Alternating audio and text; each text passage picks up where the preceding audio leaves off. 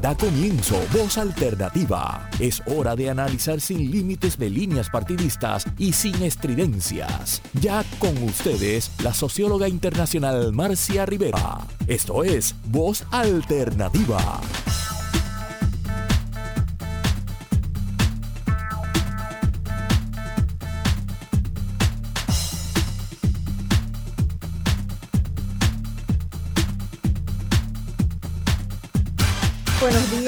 Amigas y amigos. Hoy estamos en el estudio con mucha alegría de poder volver acá. ¿Verdad? Esperamos que esta pandemia en Puerto Rico no tenga un nuevo rebrote. Hay que cuidarse mucho. Todos tenemos aquí, miren, los micrófonos cubiertos, las mascarillas. Yo me la quité para poder hablar y que me entiendan más clarito. Pero distanciamiento, todas las medidas de precaución, porque no queremos que haya otro rebrote en Puerto Rico. Hay que cuidarse mucho en este momento. Bueno, hoy tenemos un programa que para mí es muy especial porque ustedes saben que una de mis pasiones en la vida eh, son los asuntos electorales. Y creo que eso tiene mucho que ver con una crianza, ¿verdad? De un padre que siempre estuvo a cargo de los asuntos electorales en, en su partido, en el Partido Independentista. Así que yo desde niña, pues, eh, hacía estadísticas electorales ya a los 7, 8 años, con unas libretas, Héctor Luis, de contabilidad, con las columnas a mano, porque no había Excel ni nada de esas cosas.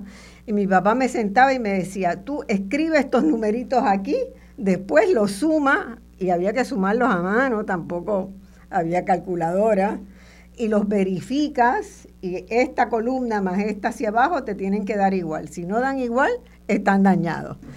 no es correcto. Así que yo aprendí desde muy temprano en mi vida a hacer eh, trabajo sobre todo de análisis electoral, ¿verdad? Eso está como casi en mi, en mi, en mi genética. Y obviamente que estuve muy, me estoy muy pendiente de lo que está pasando y de lo que va a pasar en este año y en el próximo con relación al organismo electoral y le hemos dedicado varios programas acá en Radio Isla cuando estaba en discusión antes de aprobarse el nuevo código electoral, el código del 2020. Eh, tuvimos varios programas. Aquí me acompaña hoy Héctor Luis Acevedo, que estuvo en esos programas, ¿verdad? Y que es un experto, un colega, amigo. Estudiamos en la misma escuela hace muchos años, más de lo que quisiéramos admitir, pero eh, sí tempranamente coincidimos profesionalmente en el Tribunal Electoral, que fue, yo creo que tú eras eh, eh, procurador alterno en ese momento. Y después luego estuviste este procurador en propiedad, pero estuviste, tú estuviste de alterno de, no, no, eh, fuiste este, pero ya me rodeabas por allí, por el, por el, este, desde el inicio del, del Tribunal Electoral, una experiencia que yo sigo insistiendo que tenemos que revisitar, que tenemos que repensar, porque, y, algo de eso en el día de hoy espero que hablemos. Y tengo también de invitado a un joven, eh, Jorge Farinacci Fernó.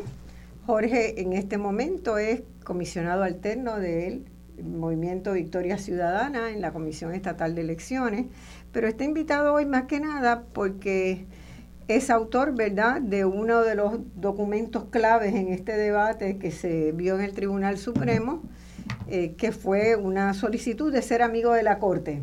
Y eso vamos a explicar en qué consistió y es una documentación muy importante toda la que se recibió y que se discute y se analiza en la sentencia para este momento en Puerto Rico y para el futuro de Puerto Rico. Y por eso decidimos hacer este programa hoy eh, para analizar a fondo esa, esa sentencia. El año pasado, cuando se hacía la, se discutía la propuesta fundamentalmente, el proyecto de Tomás Rivera Chats, a nadie le queda duda de que él era el dueño de ese proyecto, ese nuevo código electoral en voz alternativa discutimos a fondo varios de los problemas que se avecinaban. Y los problemas han ido surgiendo uno a uno, uno a uno parecería que hubiéramos sido, ¿verdad? Los escribimos en la tabla de las profecías. Este, y uno a uno, lo primero que vimos fue el descalabro en el proceso de las primarias y del propio ejercicio electoral de las elecciones este 2020, noviembre 2020, con todas las contradicciones que se planteaban y que habían surgido a partir de, ese nuevo código que eh, a todas luces había problemas. Pero una de las cosas que también discutimos era esa afirmación que hacía el nuevo código, ese, el establecimiento de ese proceso para la designación del presidente o presidenta de la Comisión Estatal de Elecciones, ¿verdad? Y eh, hasta ahora, y Héctor Luis me corrige en el mejor estilo de, de la búsqueda de, de, la paz y de la convivencia en el organismo electoral, siempre ese proceso había sido un proceso muy dialogado entre los comisionados. Todos los comisionados podían presentar ideas de candidatos y el código nuevo establecía claramente que solo el comisionado electoral del partido en el poder podía establecer o sugerir candidatos, que se mantenía absoluta secretividad sobre quiénes iban a ser los candidatos, de manera tal de que nadie podía emitir una opinión eh, sustanciada de objeciones que tuviera sobre un candidato. Ningún ciudadano podía decir, mira, esa persona, ¿verdad? Tiene, porque no se sabía quiénes eran. Y eso fue algo que eh, a mí me, me, chocó dramáticamente, ¿verdad? Cuando lo vi en acción. Pero en esta mesa aquí lo habíamos discutido y lo habíamos previsto, que eso era un conflicto porque era una violación crasa de una doctrina, de una normativa, de una presunción de los sistemas democráticos, que era la separación de los poderes. Y en esta mesa lo dijimos, eso va a tener problemas. Y no solamente tuvo problemas tan, problemas tan tempranos como en el próximo este candidato que, que debemos este, tener para, para la presidencia de la comisión. Vale recordar que ese código se aprobó a pesar de las recomendaciones de expertos y de la opinión general de la gente. Fue un avasallamiento lo que se hizo con, eh, sencillamente, eh, la mayoría parlamentaria pasó rolo y con la entonces gobernadora se estableció un régimen electoral que acomodaba todas las piezas a los intereses político-partidistas a meses de las primarias y de una elección general. Y esta semana eh, todos estábamos pendientes, los que seguimos los asuntos electorales, estábamos muy pendientes. Yo no tenía ninguna duda de que el Tribunal Supremo tenía que eh, resolver a favor de decir no puede, no puede violarse la doctrina de la separación de poderes, ¿verdad? pero yo esperaba una decisión unánime. Yo esperaba una decisión unánime, eh, por lo menos para dar la cara, para dar la pintura de que vivimos en una democracia, ¿verdad? Como que, que hubiera tres jueces que no concurrieran con esa decisión, me impresionó muchísimo y me gustaría que lo, que lo discutiéramos, porque los jueces, Eric, Coltron, la juez Mildred Pavón Charneco y el juez Edgardo Rivera García buscaban permitir al Poder Judicial ejecutar, y les cito, y aprobar estos nombramientos políticos dentro de un marco de flexibilidad, ¿verdad? Como si las leyes pudieran tener flexibilidad alguna, porque la ley se hace para marcar una forma de hacer las cosas. Entonces, eso me, este, me, chocó y yo este, quiero quizás comenzar por ahí. ¿Cómo, cómo, ¿Qué les pareció a ustedes? ¿Les sorprendió que, no fuera unánime o tú te temías lo peor de que, de que fuera unánime del otro lado? Bueno, unánime no iba a ser por... Eh, sí, claro, obviamente. Eh, pero eh, esta es una decisión muy importante y déjeme dar un poquito de trasfondo. El año pasado, el 20 de mayo del año pasado, concurrimos todos los partidos de oposición, con excepción del PIB, que por razones que desconozco eh, fue solo a ver la gobernadora, eh, oponiéndose a este tipo de nombramiento. ¿Qué pasa con las leyes? Y eso es importante para nuestros radioescuchas. Las leyes brindan incentivos o brindan incentivos negativos. Eh, fíjese que el año pasado eh, Puerto Rico estuvo en una crisis eh, de mayores proporciones. Por primera vez en nuestra historia que yo recuerde, se suspende un acto electoral porque no llegaron las papeletas. En agosto del año electoral se suspendieron las primarias porque en la mitad de los colegios no llegaron la papeleta y produjo eso la vacante del presidente y la de los comisionados electorales de los partidos que llevaron esas primarias. Eso es en agosto del año de las elecciones, o sea, y había una excomisionada electoral del PNP que decía que no daba tiempo a hacer las elecciones. Y a eso nadie se recuerda por las memorias cortas de este país, que no daba tiempo para dar las elecciones, que había que posponer las elecciones. Eso es un asunto de la mayor gravedad en cualquier país del mundo. ¿Qué pasa, eh, Marcia? Uno no puede encontrar lo que uno no busca. ¿Qué pasó? Todos los partidos estábamos a, 60 días de unas elecciones. Las papeletas de las primarias fueron ordenadas por el Supremo de mandarlas a los colegios donde no se votación en agosto 16 del año de las elecciones. Y un viernes se convocó a los comisionados electorales de los diferentes partidos y el lunes bajaron por unanimidad los nombramientos del presidente y de la vicepresidenta alterna de la Comisión Estatal de Elecciones. O sea, desde 1982, cuando se hizo el acuerdo, ese fue un tema principal eh, y es un tema diferente y es que hay un elemento de confianza que usted no puede legislar. Hay un elemento de credibilidad que usted puede decir, mira, esta persona tiene cuatro puntos en la escuela, este, pero no es una persona confiable. Claro. O sea, eh, tú estás buscando una persona que decida una elección por un voto, por 29 votos, por, los votos que se decidieron Guánica, tiene que ser una línea recta y conseguir eso no es fácil. También la ley le puso restricciones a los comisionados, pues decía de que tiene que ser un juez activo. Había hasta consenso de un ex juez presidente ya inactivo o de uno que no había sido juez y que fue el primero y había consenso o sea que esta ley eh, de Rivera Chatz le hacía la vida más difícil. ¿Cuál era el incentivo de esta ley?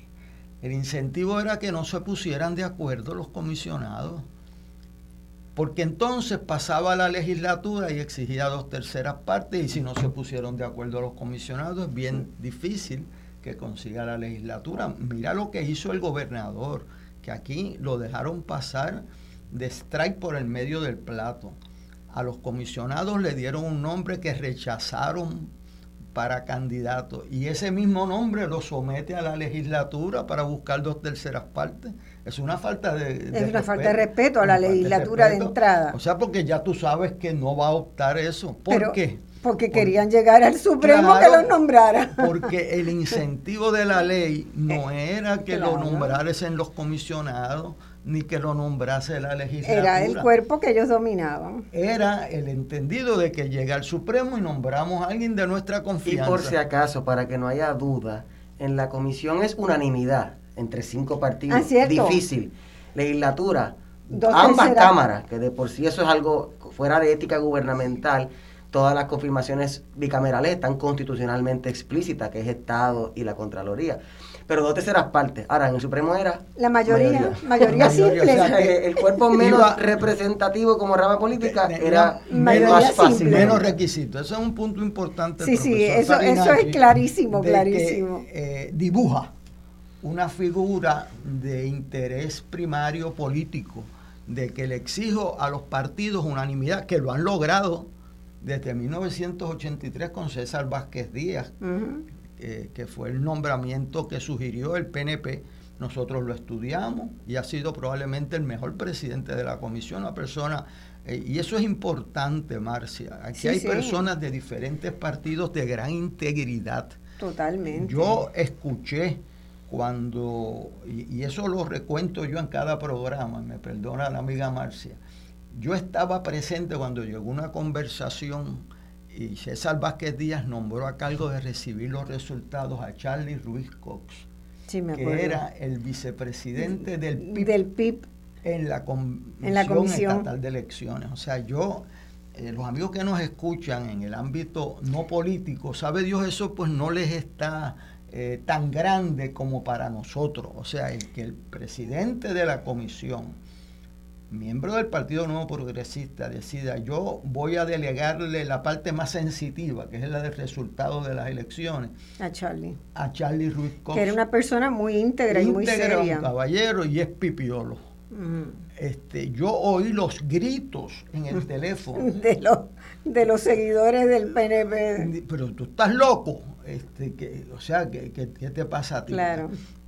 Ahí yo me convencí que la cualidad fundamental de un funcionario electoral no es su inteligencia, no es su resumen de experiencia, es su capacidad de carácter íntegro, porque a la hora de la verdad eso es lo determinante. Claro. Entonces, toda esta legislación va dirigida a la otra vertiente. Dame una persona de mi entera confianza que tenga todos los poderes de nombrar los presidentes de las claves, de las posiciones claves que antes se dividían entre los partidos para generar confianza. O sea, tú tienes, nosotros hicimos un esfuerzo luego de un amago de guerra civil que nadie, aquí Farinacci no había nacido, yo creo.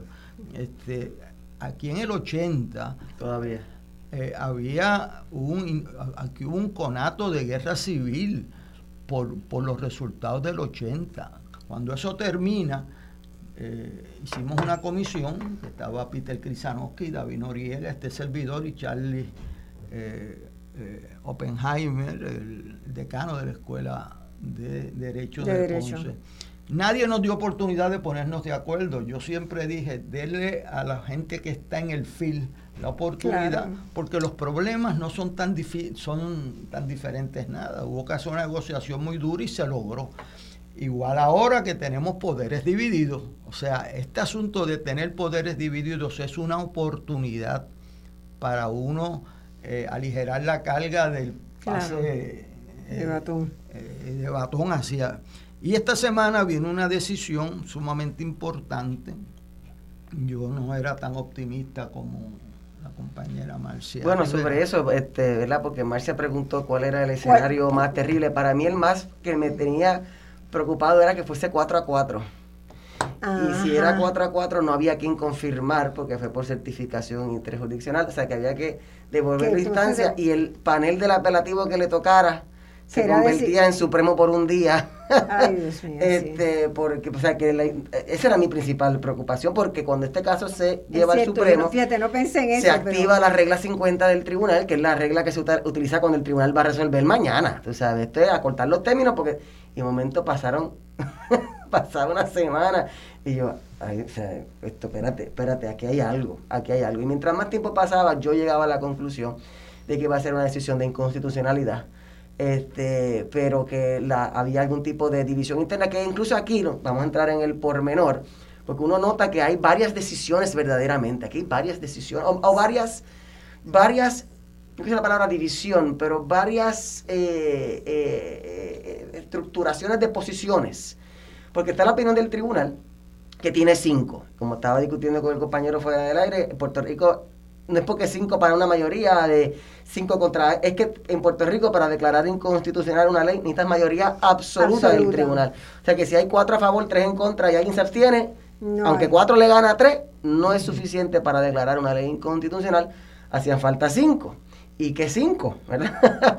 Eh, aquí se da, el, eh, ¿verdad? Te tienes a, la jueza presidenta, al juez Ángel Colón, eh, al, al, juez Martínez Torres, que es el autor, al juez Feliberti Cintrón y al juez Estrella Martínez. Pero uno nota, hubo una opinión de conformidad, o sea, tiene 150 páginas la, decisión entre todas las posturas. Eh, el juez Martínez escribe la opinión mayoritaria, pero se une también a una conformidad del juez Estrella, pero solamente por tres jueces. O sea que hay mucho, hay mucho asunto aquí, pero lo que a mí más me sorprendió, sobre todo, y creo que lo estaban adelantando para, fue la opinión disidente en el sentido de que tú mencionaste ya una de las palabras que se usa mucho, flexibilidad. En las cuestiones constitucionales, yo estructurales sobre todo, eso no hay, no hay cutting corners mm. en, el, en la estructura constitucional. Y es que a mí, cuando yo estoy leyendo los alegatos de las partes, y leo que una de las partes plantea que la Comisión Estatal de Elecciones queda fuera de la rama ejecutiva. Y yo, pero espérate, me acabo de enterar que Puerto Rico tiene cuatro ramas. O sea, hasta no tengo entendido, a menos que yo tenga que volver a la escuela de Derecho, en Puerto Rico hay tres ramas de gobierno. Este, hay otros países donde el poder electoral es una cuarta rama. Fantástico, yo no creo que eso, no siento que eso es mala ni buena idea, pero eso conlleva que la constitución así lo diga. Este, ¿verdad? Y ese tipo de cosas es que uno se empieza a preocupar, porque cuando uno se pone así creativo y flexible con la constitución, es que uno empieza a erosionar. Y tú mencionaste algo que para mí es fundamental, y aquí hay dos niveles, con esto termino esta parte, del problema de legitimidad, de credibilidad y confianza, tanto en el sistema como en el liderato.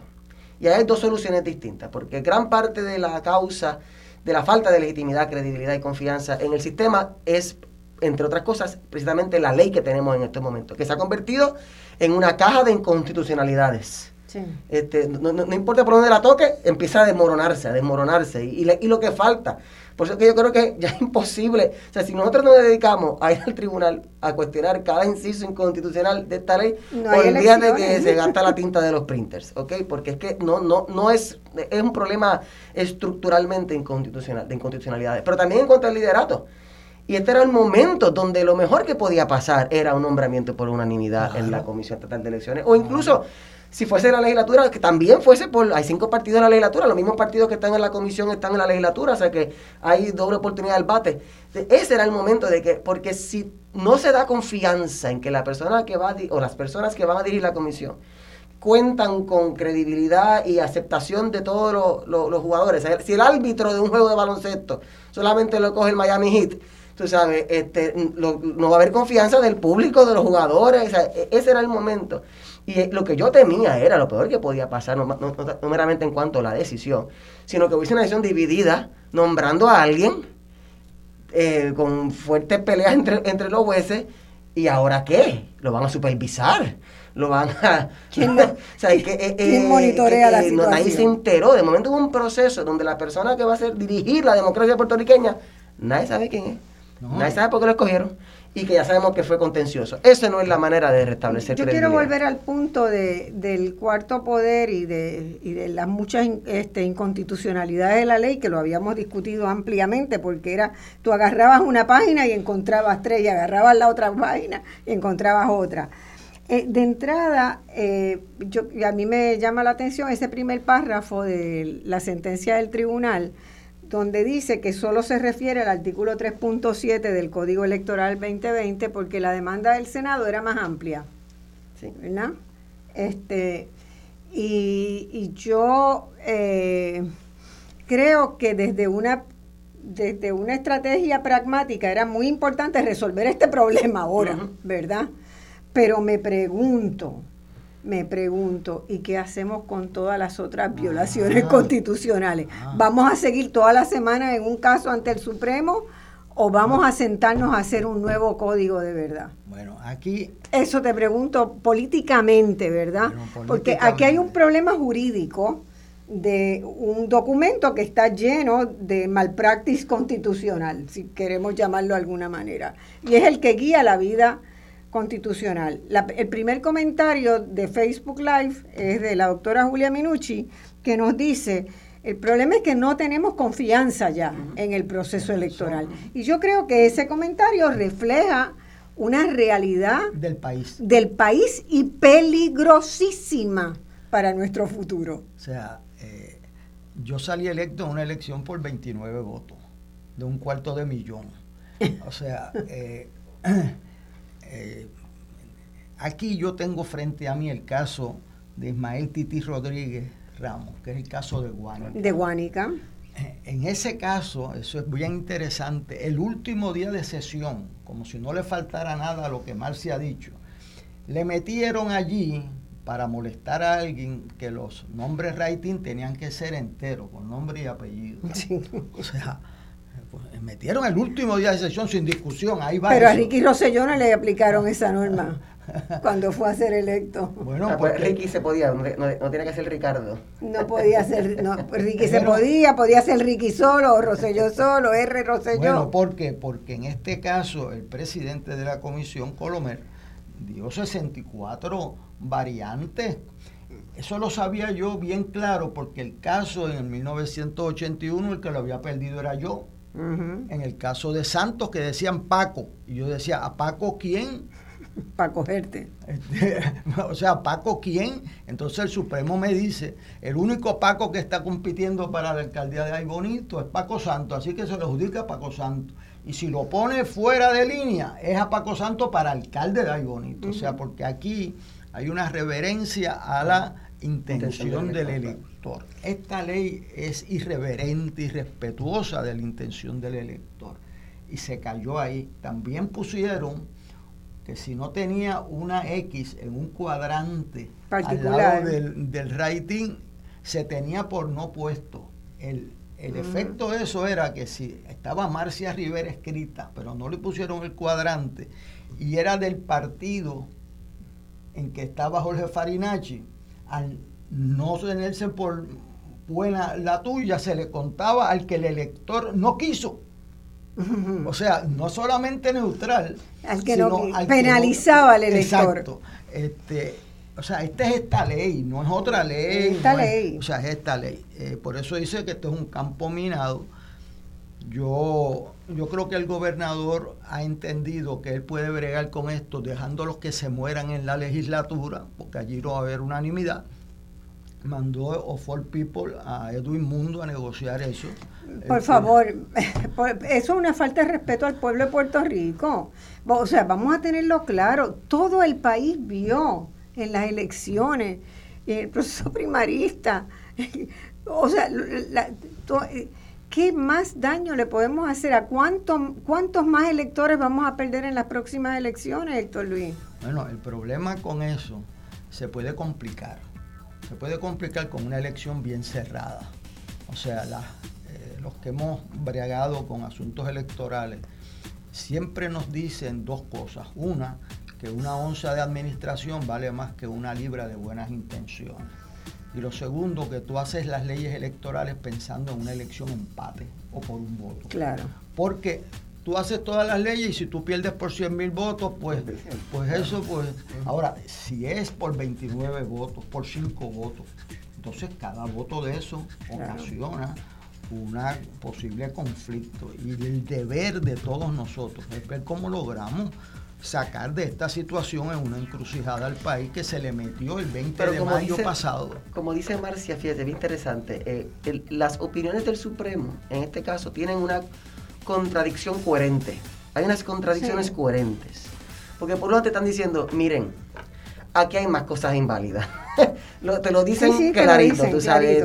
Eh, Sabemos que hay, pero vamos a atender en su opinión de mayoría, que es lo que nosotros le, yo básicamente le, rogamos en el escrito de amigo de la corte, limítese al inciso 3 del 3.7, porque una vez uno jamaquea eso, lo que yo te planteo, y los mismos jueces lo dicen, es lo siguiente, miren, aquí hay posiblemente más problemas de validez constitucional. Pero antes de nosotros empezar a seguir declarando inconstitucional, resuelvan esto ustedes. La rama, pasa hasta las ramas políticas. Las ramas políticas están para resolver estos problemas para que no tengan que llegar eh, a la judicatura. O sea que hay, una, hay un espacio si se aprovecha o no, como dice Victorio ahorita, ahora hay más para hacer algo porque ya no tienes el fail safe eh, del nombramiento del, Supremo, pero eh, en cuanto a tanto el nombramiento de la presidencia de la comisión, que es un acto incluso a nivel simbólico de generar un mínimo de, de regreso a confianza, porque si hay, se coge a alguien de credibilidad que es escogido por todo el mundo, trans, de manera transparente y abierta y pública, la gente puede empezar a considerar la posibilidad de retornar la confianza, pero hay que ir más allá, ¿verdad? Ya esto es demostrativo de que el mismo tribunal está diciendo, rehagan esto. Eh, pasa que como eh, toda democracia que aspira a ser, ¿verdad?, llamada liberal, las reglas de juego, la mayoría mandan, excepto en los temas electorales, donde tiene que, las reglas de juego. O sea, tú no puedes tener una regla de juego que crea por un equipo y invitas al otro. entre los equipos. Tenemos que ir a una pausa. Me parece bien importante lo que has dicho y vamos a volver ahí. Y yo quiero comenzar el segundo segmento eh, calibrando el papel del Departamento de Justicia en este caso. Este, los argumentos de los cuatro abogados del Departamento de Justicia me parecieron patéticos, francamente patéticos. Vamos a la pausa y volvemos con esto.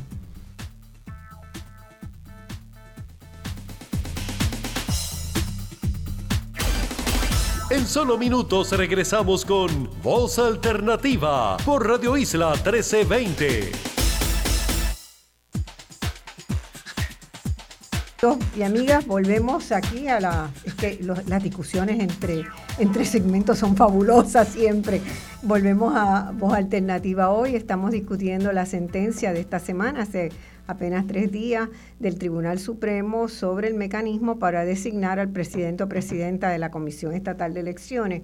Una sentencia que es muy importante para el futuro político de Puerto Rico, para el presente y para el futuro porque contraviene y declara inconstitucional eh, una cláusula del, del Código Electoral 2020, pero señala también que ese código tiene muchísimos problemas, pero que en esta decisión se van a ceñir estrictamente a ese artículo donde se establecen los parámetros y el mecanismo para la decisión de la presidencia de la Comisión Estatal de Elecciones. Y habíamos estado comentando, ¿verdad?, cómo eh, cuáles eran las expectativas de esa decisión. Todos estábamos muy, muy pendientes a ella porque haber sencillamente adoptado el Tribunal Supremo la decisión de nombrar al presidente o presidenta de la Comisión Estatal de Elecciones hubiera significado un quiebre muy fuerte en uno de los pilares democráticos eh, y de la práctica democrática de Puerto Rico durante muchos, muchos años, que es la separación de poderes, ¿verdad? Aquí, eh, si el Tribunal Supremo hubiera decidido que iban, como era la presión política que tenía el gobierno, que endosó, ¿verdad? Este, que endosa y que pone cuatro abogados a defender la posición de que era el Supremo quien debía decidir, eh, pues eh, hubiera sido un, golpetazo muy fuerte para la democracia. Felizmente eso no pasó y eh, es una decisión dividida donde hay tres jueces que no acompañaron, pero es una decisión con la cual debemos poder a partir de ahí comenzar a reconstruir nuestro ordenamiento electoral. Y yo les preguntaba a mis dos invitados hoy, ¿Cómo habían visto, cómo se habían sentido con la participación del Departamento de Justicia en este caso? Yo me sentí muy incómoda, me, dio vergüenza ajena, francamente. Y me dio vergüenza ajena porque le tengo gran estima al secretario de Justicia del país. Me imagino que estaría en una situación muy incómoda, ¿verdad? Eh, teniendo que darle instrucciones a sus abogados de que apoyaran eso en algún momento merece que nos explique, ¿verdad? que nos explique su, su racional, su por qué, por qué lo hizo y sencillamente no se allanaron y dijeron, mire, es un error del código electoral y eso es inconstitucional. Porque si alguien lo sabe bien es el secretario de justicia. Obviamente el secretario de justicia no es quien prepara los documentos, ¿verdad? Son cuatro abogados del, del Departamento de Justicia, pero eh, establecen que no, que el, proceso que urge, ¿verdad? Que el alto foro, que el Tribunal Supremo sea quien selecciona al presidente o presidenta y al presidente alterno o presidenta alterna de la comisión, son dos cargos, y que eso no infringe con el sistema constitucional de separación de poderes. Incluso van eh, hacia atrás a, a, una mención de que la constitución no incluye la Comisión Estatal de Elecciones, ¿verdad?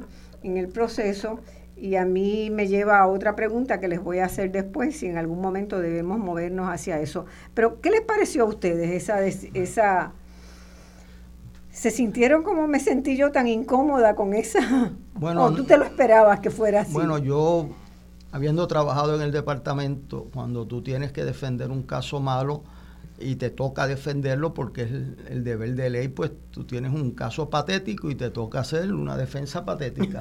O sea, este, porque pero, pero, pero eso es justicia. eso es justicia. Bueno, eh, hay formas de hacerlo. O sea, yo he visto a los procuradores generales eh, ser muy cuidadosos en el lenguaje que usan en la defensa de un principio. Hay que ser cuidadosos, claro. Pero yo no lo vi tan cuidadoso en este Bueno, en, este, este caso. claro, déjeme decirle para que usted sepa los adjetivos que le dedicó el presidente del Senado a los jueces eh, que abonaron a esa decisión y por lo tanto a esos abogados, populete, colonialista y arrodillado. Este, aquí están, o sea, este, pues esas personas que están en el Ejecutivo que tienen que ir allí a esas conferencias pues tienen eso en la cabeza. Eh, era un caso en derecho, eh, fíjese también para que le decía yo a Farinacci, que en el 2017 al Senado se le escapó una excepción a la ley electoral del plebiscito de eximir los anuncios públicos de fondos públicos durante el proceso del plebiscito. Y el Supremo, por voz de este mismo juez, le arregló el caso al Senado. O sea que, la expectativa tampoco era, o sea, eh, eh, la mejor necesariamente. Claro, aquí se le fue la mano, porque es meter, y fíjese el, el trasfondo que estaba diciendo la compañera, el primer presidente de la Comisión de Elecciones del 2017, era el ayudante del juez Martínez Torres.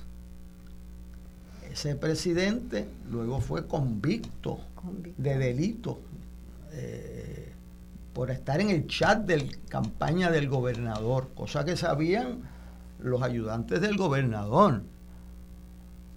¿Ah? El segundo, el segundo era el secretario del Tribunal Supremo. O sea, estamos hablando de que esto no viene en un vacío. Eh, y esa persona pues no logró obtener las papeletas a pesar de que juró y perjuró que las tenía para las primarias de agosto 9, porque las mandó a hacer tarde. O sea que aquí había habido una vinculación entre los cuerpos del Supremo y las secretarías del Supremo y los ayudantes del Supremo con eh, la presidencia de la comisión. Eso era un temor fundado que teníamos que se repitieran, y más cuando mes el nombramiento del, del secretario del Tribunal Supremo lo hicieron sin reunir al cuerpo en menos de 24 horas. Eso creaba unos temores fundados. Así que eh, el Departamento de Justicia pues daba pena en una situación de defender un caso malo. Eh, hizo lo, lo mínimo eh, y de hecho el Supremo hasta ignora eh, las ponencias de ellos. Eh, yo me leí los alegatos de la demanda y los alegatos de los amigos curios, que son, o sea, están muy bien hechos. Y la opinión del juez Martínez Torres, igual que las concurrentes, están, bien, bien fundamentadas. Usted puede diferir de determinado punto, pero ahí hicieron búsqueda, hicieron, eh, escogieron el lenguaje. Y según he dicho eso de Martínez Torres, lo, dije cuando el nombramiento de Pierluisi, que lo, por unanimidad. Lo que sí yo hubiese preferido para mi país es que el Supremo hubiese bajado esta decisión por unanimidad para decirle al país, mire, aquí hay una entidad que no nos vamos a dejar contaminar por estos corrientes eh, políticas del momento, los vientos de ocasión que llevan este país, porque después, y lo sabe Marcia, que, ha visto mucho en, otros países, después que se destapan unos conflictos eh, eh, callejeros por situaciones de honestidad electoral son bien difíciles de detener. Así que vamos a hacer lo posible ahora de aprovechar esta oportunidad que nos brinda este caso para ver si logramos una ley de consenso, eh, unos nombramientos de ahora al pararle el, el, tramo que llevaban del presidente, porque si, si llegan a haber nombrado el Supremo a uno, de ahí para abajo olvídense los demás partidos que con esa velocidad se le llevan a todo el mundo. Y, este detente les brinda una oportunidad de diálogo que no la debemos desperdiciar. Sí, sobre eso, ¿verdad? Yo eh, comparto, en, en caso de que me puse, a pensar si es que a mí me encantan los extremos a veces como alternativas en el sentido de que yo no sé si justicia estaba tan confiado que iba a ganar que no hizo el, el mejor escrito o sabía que el caso era difícil de ganar y no hizo el mejor escrito. Y había otras maneras de plantearlo y incluso el juez Koltoff en su disidencia no asume la postura tan tajante que hizo justicia, ¿verdad? Y mismo Koltov dice, miren, esto me hubiese puesto en una posición incómoda a mí, aquí hay algo, esto no está, yo no hubiese hecho esto, yo no hubiese hecho esto. Y ese es el disidente diciendo que la ley es válida. Pero una cosa es decir que eh, la comisión es sui generis, que, hay una flexibilidad para la legislatura en temas electorales. Eso es una cosa. A llegar a decir de que la Comisión Estatal de Elecciones no está en la rama ejecutiva, no es una agencia de gobierno, y dónde, pues, pues, pues ¿qué será? Tú sabes, ahora el presidente de la comisión es, el cuarto, fíjate, se tiene que ir a la... bueno, tiene que, ir, tiene que ir al, informe de estado de situación porque es el cuarto poder. Bueno, eh, pero, entonces, de facto lo, lo elevaron a Pero esto demuestra también el siguiente asunto los remedios judiciales en procesos democráticos ayudan a resolver la peor parte, pero no resuelven el problema, no, no, no, sanan. Y bueno, un ejemplo, un ejemplo. Porque tenemos esta situación, ¿verdad? El Supremo acaba de decir, esta parte más burda de la, del Código Electoral, mira, no, no puede ser pero no, no, sabemos qué va a pasar ahora. Son los 15 días. Hay mil asuntos que hay que resolver. Pero incluso, incluso otras partes del código. Mira, ahora mismo, ahora mismo, hay cinco partidos en la CEE no porque sacaron muchos votos cada uno, que es lo que debería hacer, sino porque Anthony Cuevas emitió una sentencia diciendo que no podía aplicarse en este cuatrenio lo que decía el código del 2020 de que no importa cuántos votos tú saques, hay tres partidos en la comisión. Eso es lo que dice el, código. No importa que tú saques, este, ganes alcaldía, y, son tres partidos, los primeros tres. Y Antonio Cuevas correctamente resuelve que la constitución de Puerto Rico dice que como tú cambias las reglas de juego en un cuatrenio no pueden ser aplicables hasta el otro cuatrenio, porque imagínate tú. Pero eso está ahí aguantado. Si no se cambia el código, en el 2025 puede haber cinco partidos con 200 mil votos cada uno y va a haber tres partidos en la comisión. O sea que no podemos pensar que dos o tres importantes intervenciones judiciales para resolver la parte más, eh, ¿verdad?, crítica Mm, tenemos todavía un andamiaje que no sirve y que está en una bomba de tiempo porque va a crear más problemas y llega un punto en que la judicatura no va a poder resolverlo. Tiene que ser una solución política, legislativa, consensuada, democrática, eh, porque si no, y, ni hablar de que ahora mismo uno lee esa, esa incluso uno de los argumentos que los, los que retamos la ley teníamos más fuerte es que en el pasado uno podía decir que el presidente de la comisión no era verdaderamente un jefe de agencia, porque era más como un primus inter pares, pero bajo el 2020 el presidente de la comisión es la comisión. o sea, el nivel de concentración de poder, en la presidencia y por tanto el partido de mayoría era demasiado. O sea, que aquí ya hace falta, verdaderamente, yo espero que esto sirva de, de, de, oportunidad para, para replantear. Y ahora con la oportunidad de un gobierno compartido y que el hecho de que los cinco partidos políticos en Puerto Rico, más un senador independiente, el que tenemos la legislatura más plural que Puerto Rico ha tenido este, en su historia moderna, ese es el momento para decirle, mira, hasta el Supremo te está diciendo, arregla esto. Vamos a arreglarlo. Una, a corto plazo escogiendo una persona decente, una persona consensuada, una persona aprobada para la presidencia de la comisión, que genere un espacio de confianza y aprovechar el tiempo para rehacer un código que debe ser, como toda democracia occidental que aspira a hacerlo, tiene que ser producto del acuerdo entre los jugadores, ¿verdad? ¿Quién gana al final el partido? Eso es otro 20 pesos.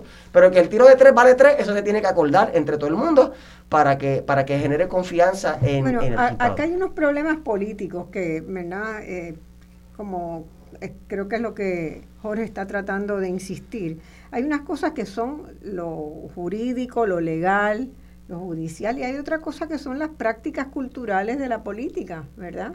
Y una de las prácticas culturales en la política electoral en Puerto Rico ha sido el diálogo entre la gente más diversa, ¿verdad? Yo lo tengo bien claro de, cuando mi papá era comisionado electoral, este, el comisionado del Partido Nuevo Progresista era uno de sus mejores amigos y el comisionado del Partido Popular también y se reunían y comían y discutían y llegaban a acuerdos.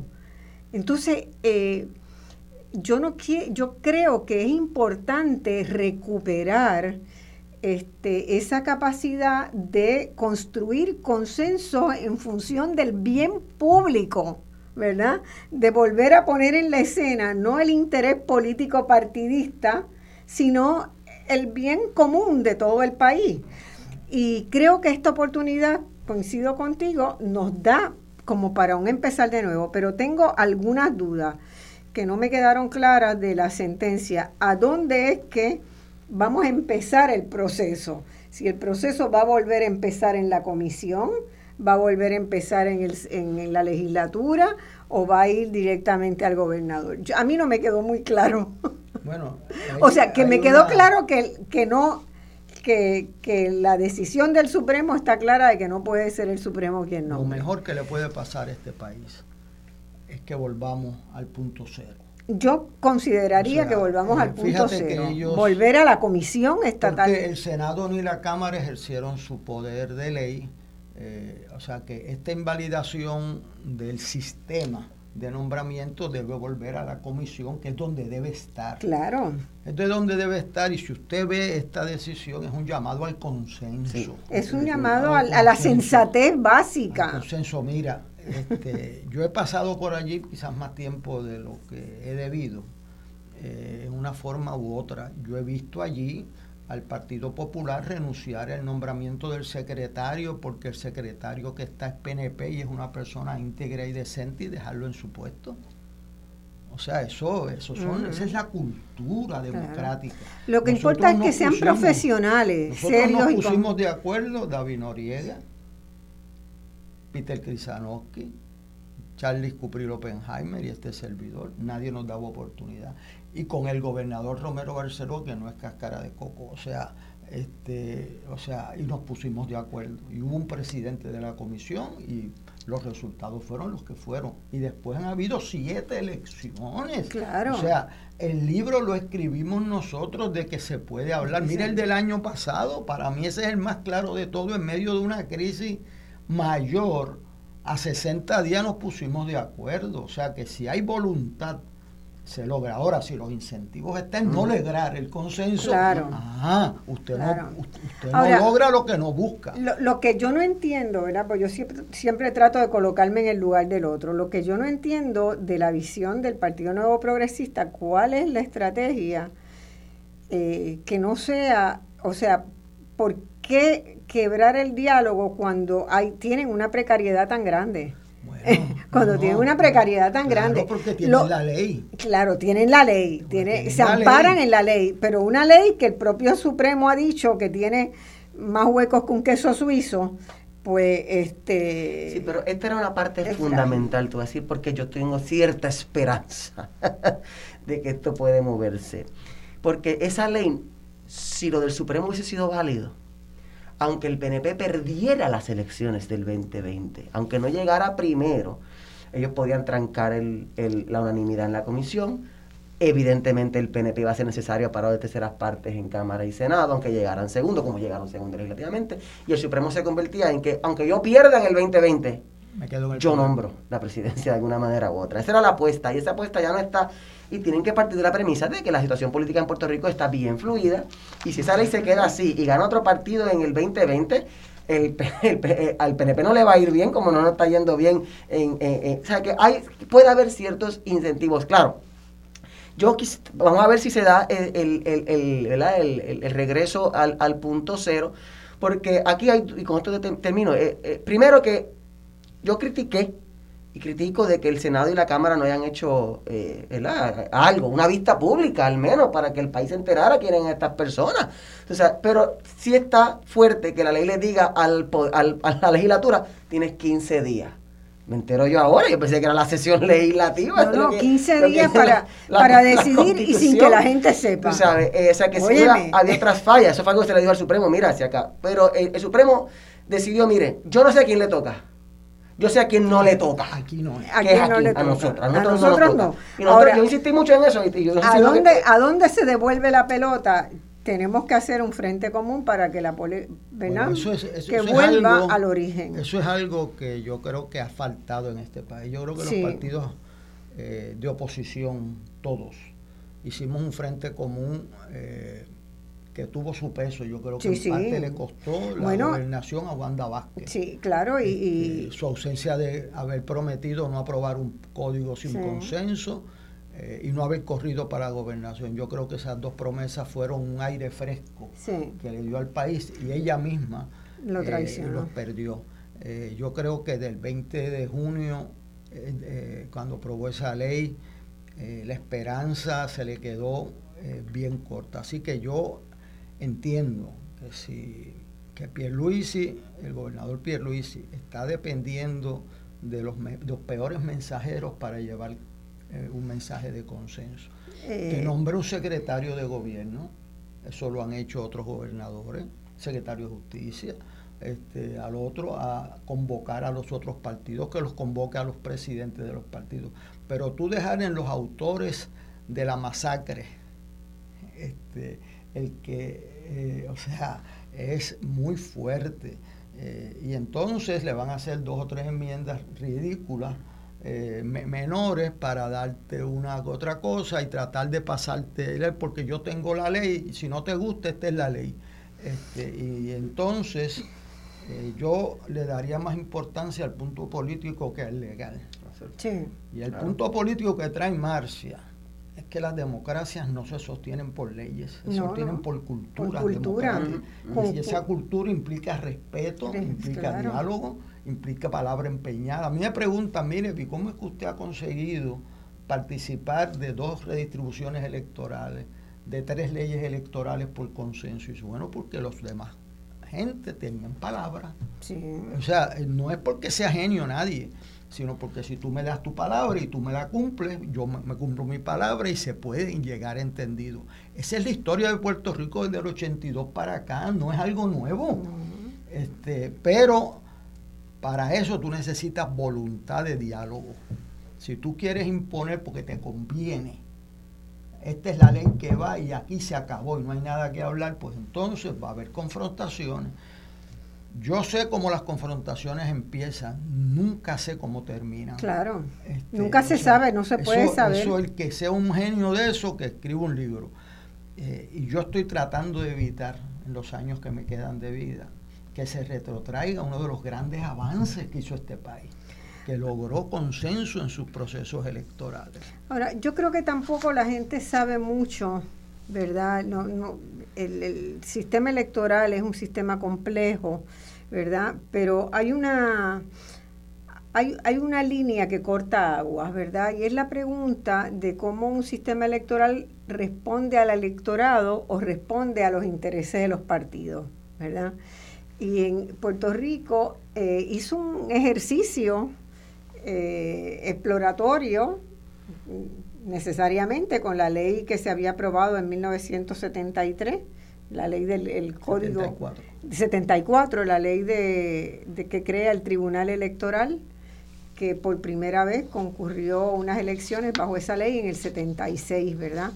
Y esa ley, una de las cosas interesantes que planteaba esa ley era que el sistema electoral debe, se debe a los electores y no a los partidos, ¿verdad? Que el privilegio debe estar colocado en darle a los electores la oportunidad de decidir, ¿verdad? Y en todos los procesos ir reconociendo esa capacidad.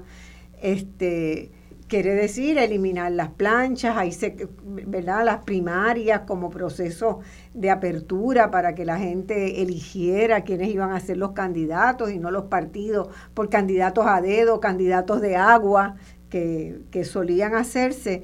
Y yo creo que eso dejó un legado, un sustrato en términos del imaginario del electorado que hoy está frustrado, ¿verdad?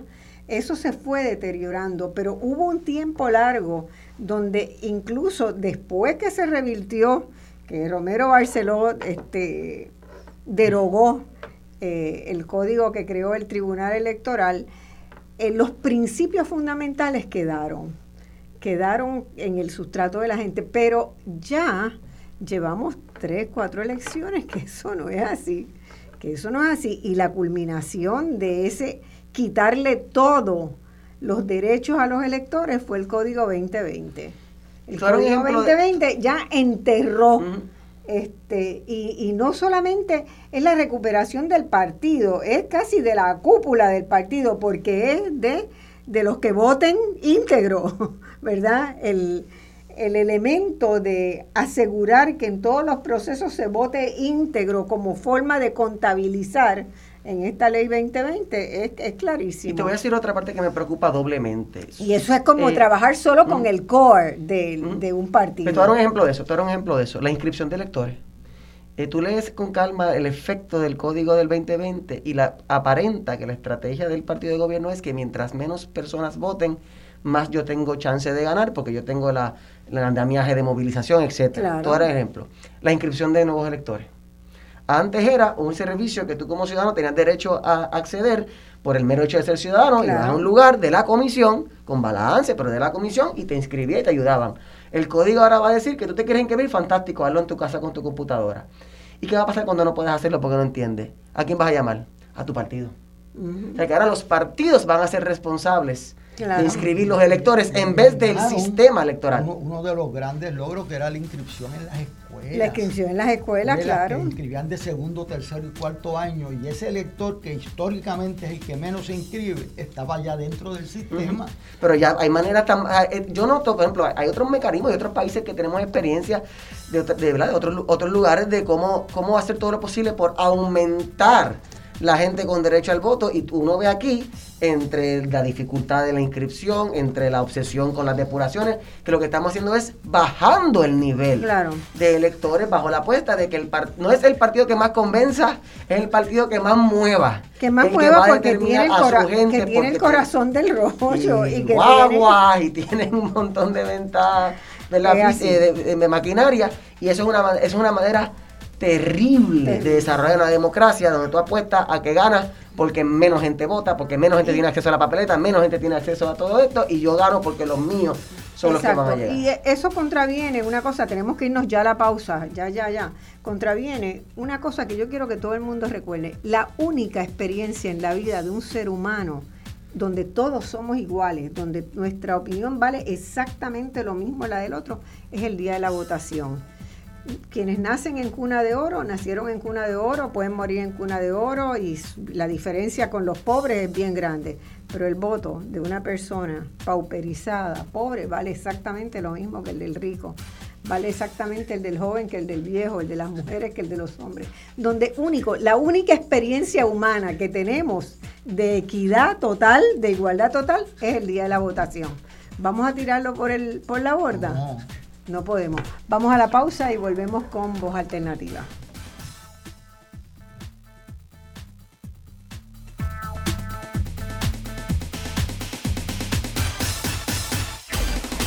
En solo minutos regresamos con Voz Alternativa por Radio Isla 1320. Amigos, volvemos a este programa de Voz Alternativa donde estamos discutiendo eh, las implicaciones y analizando el contenido de la sentencia que emitió el Tribunal Supremo de Puerto Rico en relación con la designación de eh, quien va a presidir la Comisión Estatal de Elecciones. Y eso urge, ¿verdad? Porque el actual presidente está pendiente de, por irse ya. Está designado como juez y, y es necesario empezar una nueva gestión a la brevedad posible. Eh, tengo que excusar al licenciado Héctor Luis Acevedo, que tenía un compromiso ineludible ahora y se había comprometido en estar la primera hora con nosotros. Así que nos quedamos con el licenciado Jorge Farinacci por media hora más y después vamos a tener una conversación con la doctora Liliana Coto y con Cecil Blondet sobre algunos cambios que quiero explicar en este programa. Eh, Jorge, eh, me llamó la atención, ¿verdad? Cuando vi la sentencia, cuando antes de ver la sentencia, ¿verdad? Cuando leo que el Senado de Puerto Rico somete este, su, su alegato, su petición, su demanda, eh, que la Cámara de Representantes, que no fuera conjunto entre la Cámara de Representantes y el Senado, porque, ¿verdad? De lo que se trataba, el tema más sustantivo, era de que si el Tribunal Supremo iba a ejercer una función que en el actual código electoral le tocaba en primera instancia a los comisionados electorales, si no tenían unanimidad, le tocaba a la legislatura. Y que el Senado tome la iniciativa de ir al Supremo a decirle que el Supremo no debe ser, que creo que era totalmente correcto, pero me pregunté, ¿y por qué no fueron juntos Cámara y Senado? Eh, no tengo la contestación, pero después vi que la Cámara por lo menos entró como amigo de la Corte en el pleito. Y eso pues ya subsanaba una, algo que yo creo que hubiera sido bien difícil porque tal vez la sentencia no hubiera sido la sentencia que se dio si la Cámara no estuviera en el pleito. Pero eso lo subsanaba. Y después veo que muchas instancias tuvieron la oportunidad de ir como amigos de la Corte y que solo el movimiento Victoria Ciudadana decidió participar en esta discusión. Y tú fuiste el abogado, uno de los dos abogados que que estuvo eh, defendiendo y presentando su, escrito, eh, escrito que es tomado, yo creo que muy en consideración eh, por la decisión, por la decisión que se emite por el Tribunal Supremo, en primer lugar, por atenerse al punto central de la decisión con relación a la presidencia y, y enfocarse en eso, cosa que hace el, el escrito de, del movimiento Victoria Ciudadana. ¿Nos puedes explicar un poquito? Cómo no, varias cosas. Miren, este tipo de proceso, si yo pongo todos estos hechos en un examen final, los estudiantes con derecho van a acusarme de que soy un injusto. Porque son estas cosas que uno dice, ¿y ahora qué? ¿Ahora qué? Estas son cosas bien nuevas. Ocurrió en el 2019, cuando la, el asunto de si Pierluisi había sido debidamente confirmado como secretario de Estado, etcétera, etcétera eh, y precisamente en aquel momento, varios profesores de la Facultad de Derecho de la Interamericana presentamos un amigo de la Corte también en eso, que yo creo que es un instrumento muy importante, que es muy poco utilizado en Puerto Rico. el, el, Colegio de Abogados a veces utiliza, ¿verdad?, ese mecanismo en algunos casos, pero poco utilizado. Poco utilizado y el Supremo es muy hostil históricamente a los amigos de la Corte, pero aquí aceptaron eh, los amigos que presentaron, pero, pero sobre eso hay, varias cosas, porque el primer problema que había aquí en este caso es, ajá, ¿y quién demanda? Eh, porque, ¿verdad? En nuestro sistema hace falta que tú sufras un daño eh, y no habían nombrado a nadie. Claro, y, era, era, uno de los argumentos de, de, también de justicia. De justicia. Y justicia el Senado no sufrió ningún daño. Pero evidentemente de todo el mundo en Puerto Rico, quien más mejor caso tenía de que había sufrido un daño era la legislatura. Eh, ahora, la pregunta tuya de por qué el, Senado y la Cámara no fueron juntas, y es que, ¿verdad?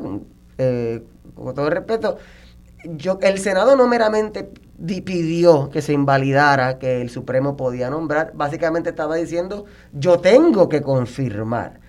y, y, la Constitución normalmente da el poder de confirmación al Senado, al Senado. no a ambas cámaras. O sea que en un sentido el Senado le dio como un, un pequeño codacito a la Cámara planteando, no tan solo declara que no es el Supremo quien nombra, sino declara quién soy yo y solamente yo quien confirma. confirma. Y nosotros en nuestro escrito les planteamos que eso era no era la controversia que estaba ante la consideración del tribunal, pero mira, mira, mira todo lo que pasó aquí. Por ejemplo, todo el mundo emplazó a Mike Peronó como jueza presidenta porque el Supremo era la parte demandada y nadie emplazó a los demás jueces, solamente emplazaron a la jueza presidenta como jefa de la rama y el Supremo por unanimidad resuelve que tenían que emplazar a todo el mundo. Eh, y por tanto nunca hubo jurisdicción sobre el Tribunal Supremo. O sea que eh, esto era algo bien novedoso que estaba todo el mundo aprendiendo más o menos eh, según se iba. Pero la ventaja de, en el caso de nosotros, de un amigo de la Corte, Primero que no tienes que demostrar un daño, ¿verdad? Porque tú no estás allí para pedir que te den algo. Para resarcir, eh, ¿verdad? Para pedir eh, un... Tú ahí para aportar al análisis y la discusión. por un lado te evitas el problema de tener que eh, hablar de legitimación activa, un montón de tecnicismos que, son, son tediosos. Pero segundo, te da cierta libertad de, pensamiento y de posicionamiento de que, mira, yo no estoy ni con el demandante ni con el demandado. Esta es nuestra postura porque tenemos algo que aportar. En el caso, obviamente, de nosotros fue la oficina de la comisionada electoral, que es la, entidad que, administra estas cosas. Este, hubo otros amigos de la Corte eh, que yo también creo que influyeron, porque yo diría que los escritos de los amigos se ven más reflejados en la opinión que las mismas alegatos de las partes. Pero además de la Cámara, ¿quién más estuvo? Bueno, es que yo creo que el, eh, yo creo que el comisionado electoral del Partido Popular eh, fue parte interventora. interventora, no aparece yo creo que el, el, el, la, la oficina de la comisionada del PNP eh, participó, pero no sé si fue, creo que fue yo no, no lo vi como amigos de la Corte, como amigos de la Corte reconocido estaba en la Cámara de Representantes y el Movimiento Victoria Ciudadana.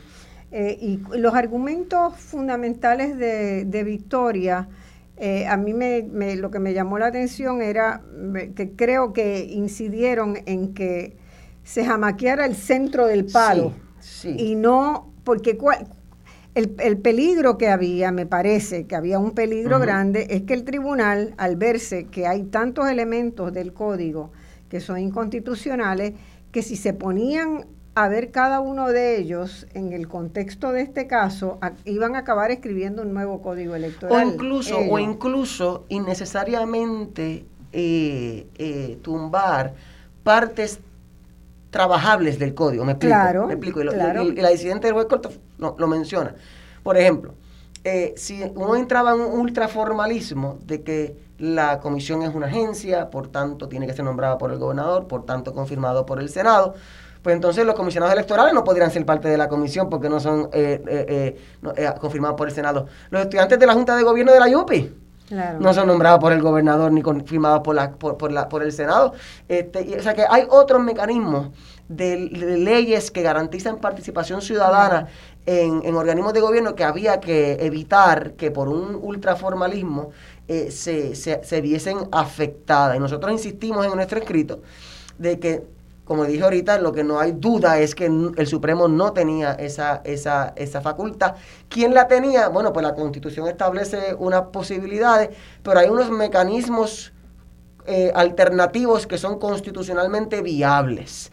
O sea, que tampoco podemos quedarnos en una cuestión tan rigurosa de que todo, todo, todo siempre es el gobernador con el Senado. No, hay, hay otras alternativas. Pero esas alternativas no incluían al Poder Judicial, ¿verdad? Ahí es que se, se, se, se salía de, la, de los entornos básicos de nuestra estructura constitucional, porque yo creo que es positivo que en Puerto Rico se, se, se hagan, eh, y, tanto en materia electoral como en otros otros espacios, te menciono por ejemplo la Universidad de Puerto Rico, donde se, se, se establezcan mecanismos de mayor de participación que funcionen para generar consenso, para generar eh, eh, acuerdos que, tengan ¿verdad? beneficio este, social.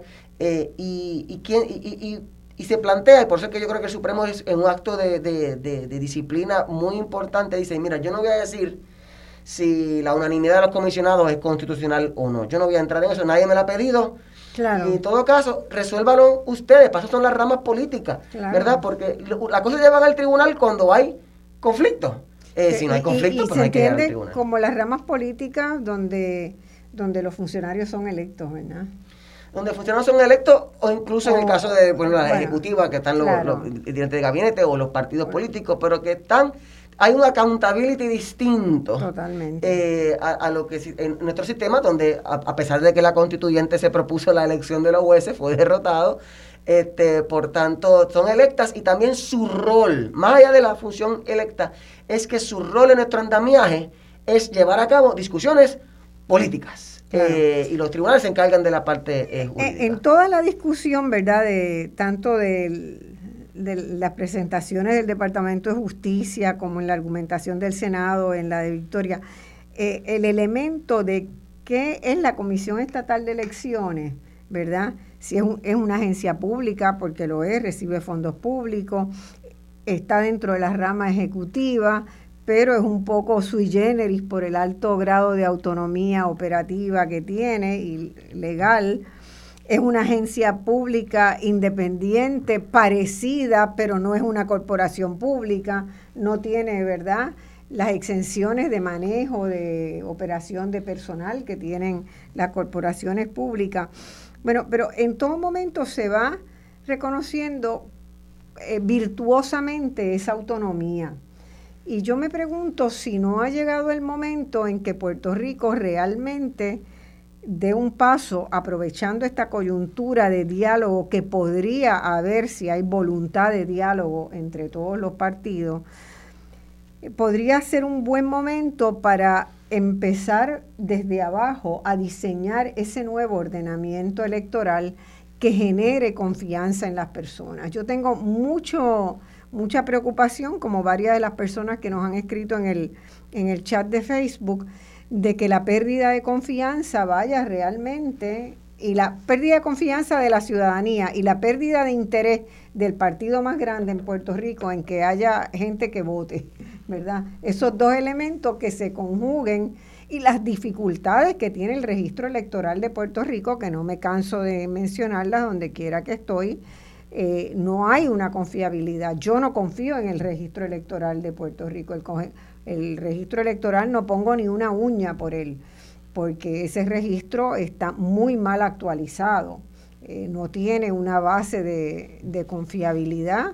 El mismo día de las elecciones, eh, donde estaba un hermano mío votando, este, eh, aparecía otro hermano de él fallecido, este, que había fallecido hacía dos años y estaba ahí en la lista, debajo de él. O sea, nosotros partíamos de la premisa de que en Puerto Rico las elecciones la ganaba quien más votos sacara producto de su ejercicio efectivo de persuadir a la ciudadanía de apoyarlo. Ahora aparenta es que el que gana es el que más control tenga de, la, operación como tal, ¿verdad? No es el que el que cuenta los votos, es el que decide quién gana, no es el que los emite, como decía el terrible Exactamente. Eh, planteamiento. Entonces, eh, a mí la pregunta es, ¿no habrá llegado el momento en que nos sentemos a pensar en un órgano aparte, en una corte electoral, como la mayoría de los países del mundo tiene, que es una corte independiente? ¿verdad? Es al mismo nivel, pero es una corte especializada en, cuestiones electorales, porque la judicialización de todos los problemas y el contenido de este código electoral nos va a hacer que los próximos tres años estemos yendo al tribunal, llegando al Tribunal Supremo caso tras caso. Eso cuesta un montón de dinero, eso es un montón de tiempo perdido que no sería mucho más efectivo sentarnos en este momento a pensar una estructura eh, a, pensar este, ¿verdad? unos contenidos, un nuevo código, pero desde la participación de la gente, desde una forma de involucrar a los partidos con los electores que están votando y con los que no están votando, porque 45% de la gente que tiene derecho a votar y que no va a votar nos están diciendo algo, nos están diciendo que no creen en eso, ¿verdad? Que no creen en ese mecanismo, que tienen dudas, que algo nos están diciendo y no los escuchamos. Hay muchos mensajes que y, y el, el, código los contradice. Por ejemplo, el mensaje de que, como mencionamos ahorita, este uno Puerto Rico tiene ahora cinco partidos, que cada cual tiene apoyo, no es no dos bien grandes y tres bien, no, no, no, no, no, es la vez que más eh, eh, relativa igualdad electoral hay entre diferentes fuerzas en Puerto Rico. Sin embargo, tenemos un código que dice el que llega primero se lo lleva todo. Todo. Incluso yo se lo digo constantemente ahí en las reuniones, cuando el PNP dice, no, el partido de mayoría, yo, mayoría no son. Será el que llegó primero. Es el que llegó Pero mayoría, es, para mí yo tengo una visión distinta de lo que es mayoría. Mayoría, no, mayoría no es, y, y con un por ciento tan bajo de electores votando y con un por ciento tan bajo de votos que sacó el, gobernador, o sea... Pues hay que escoger que, una de dos cosas te incentiva más, ganar o establecer en Puerto Rico un sistema democrático verdaderamente. Eh, porque llega un punto en que si tú ganas porque nadie vota, tú ganas porque lo controlas todo, tú ganas porque el, el, sobre llegó a tu elector, pero no al del otro partido, de la guagua del elector de, otro partido se, se dañó, pero la tuya llegó. O sea, si así es que se ganan las elecciones en Puerto Rico, eh, ni hablar de todos los otros problemas de falta de democracia que hay en el país, con junta de control fiscal, etcétera, etcétera, pues llega un punto en que la gente se va a cuestionar, mire, esto, esto es un sistema democrático, verdaderamente un sistema democrático. Y si hemos algo aprendido de la experiencia en Europa y ahora en Estados Unidos, es que las culturas democráticas hacen regresión. O sea, la gente echa esas cosas se echan para atrás. Totalmente. Lo vemos en Brasil, lo vemos en y en el mundo entero están, eh, hay un proceso de regresión que es muy preocupante, ¿verdad? Entonces es un, momento es un momento eh, oportuno para, para empezar un, nuevo diálogo. Alguien tiene que tomar la, el liderazgo, alguien tiene que plantearlo. seguramente el gobernador puede ser que reclame que vuelva a su nivel, la legislatura va a reclamar que vuelva a su nivel. Tenemos que ver si los comisionados reclaman que vuelva donde debe estar, que es en la base de la comisión, y que sea un proceso abierto aunque, aunque eh, explícitamente el Tribunal Supremo no lo haya dicho, pero eso de la secretividad, de que una sola persona, el comisionado del partido que está en el poder, pueda sugerir candidatos, es una cosa absurda totalmente. Oye, pero diste algo que me preocupó un poco y es que puede haber un instinto que esperemos que se logre combatir, de que ahora, tú sabes, hay un ¿verdad? Eh, eh, hay un canibalismo ahora de que ya que el Supremo se saca de la ecuación, todo el mundo ahora va a empezar al alpa a su lado. Exacto, eso, a, eso, me refiero. que, que, que, es lo contrario a la lección que uno tendría que tener todo momento, porque mientras más tú alas para tu lado, todos los demás van a decir esto es esto no es el sistema al, al, que aspiramos, menos confianza va a haber, porque si tú hablas tanto para tu lado, estás diciendo que verdaderamente el resultado, si tú ganas, el resultado a ser favorable a ti, no al, al, al, electorado en general, al país en general, y esa es la, la peor señal eh, que se puede dar en estos momentos. Eh, vamos a ver, vamos a ver, yo creo que la oportunidad eh, está ahí. En nuestro país está, lo, lo, vimos en el 2019, lo estamos viendo ahora en los procesos que se están dando de cuestionamiento a política pública del país.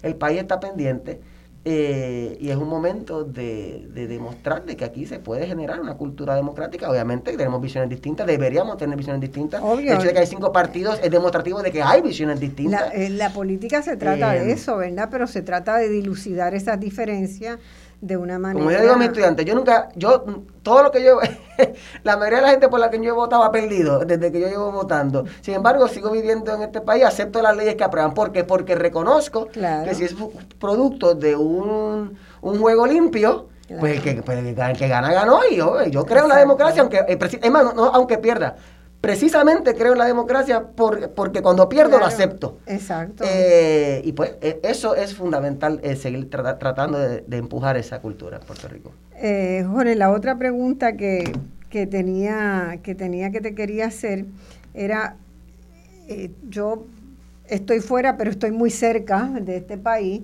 y tengo mucha información de, de cómo se está viviendo la situación en, el, la Comisión Estatal de Elecciones, ¿verdad?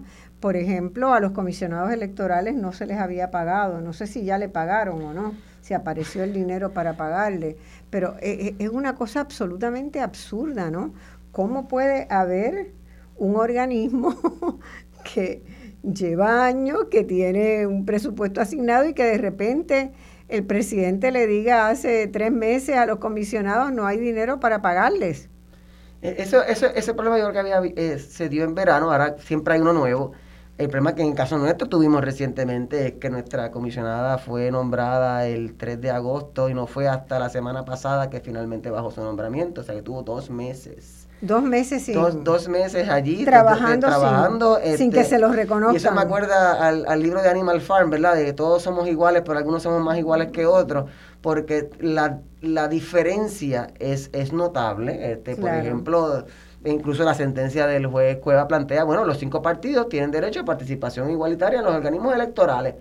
Pues todavía, eso fue hace casi un año, este, esa decisión, este, y todavía estamos esperando que se, que se ponga en la práctica. Eh, o sea que todavía en, en la comisión hay cinco partidos, pero hay precisamente productos del, del, del código electoral para algunas cosas hay solamente uno, para algunas cosas hay solamente dos, para algunas cosas hay tres y para las demás cositas son los cinco.